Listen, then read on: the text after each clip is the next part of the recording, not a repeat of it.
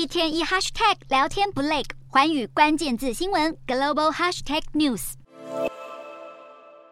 美国密苏里州圣路易市的一座坟场中，至少有六名菲律宾人长眠于此地。不过，经过事后调查，这六名死者都是在美国一九零四年世界博览会被当作展览品展出后死亡。因此，一名菲律宾裔美籍的活动家及艺术家决定着手对他们的长眠之处进行研究。不料，在调查过程中，他却意外发现，其中四具遗体的大脑竟然不翼而飞，而擅自取得他们器官。的的元凶，则是鼎鼎大名的美国史密森尼博物馆。得知消息的《华盛顿邮报》花了整整一年时间，对史密森尼博物馆的馆藏进行调查。而这家博物馆所搜集的人体器官，不仅来自死于一九零四年世界博览会的菲律宾人，甚至还有孩童以及婴儿。更让人吃惊的是，这些被夺取器官的受害者，大多数都是来自世界各地的原住民以及有色人种。目前，史密森尼博物馆在马里兰州的一座储存设施中，收藏了两百五十五个人类大脑。记录显示，其中只有四个是在获得家属同意的情况下取得的。而该博物馆进行这项。这项残忍研究的动机，竟然是因为当年美国国家历史博物馆人类学主任赫德利卡相信白种人优于其他人种，为了证明这个理论，才滥行搜集包含有色人种大脑在内的各种人体器官，涉及从八十多个国家地区的坟墓、战场、停尸间和医院，在未经家属同意之下取得逝者的器官，甚至还有收藏家、人类学家和科学家直接掘坟取物，行径形同开棺劫掠。如今史密森尼博物馆则计划将这些馆藏返还给受害者的后人，只是因为遗骸实在太多，加上这些收藏已经有将近百年的历史，因此要全数归还仍存在相当的难度。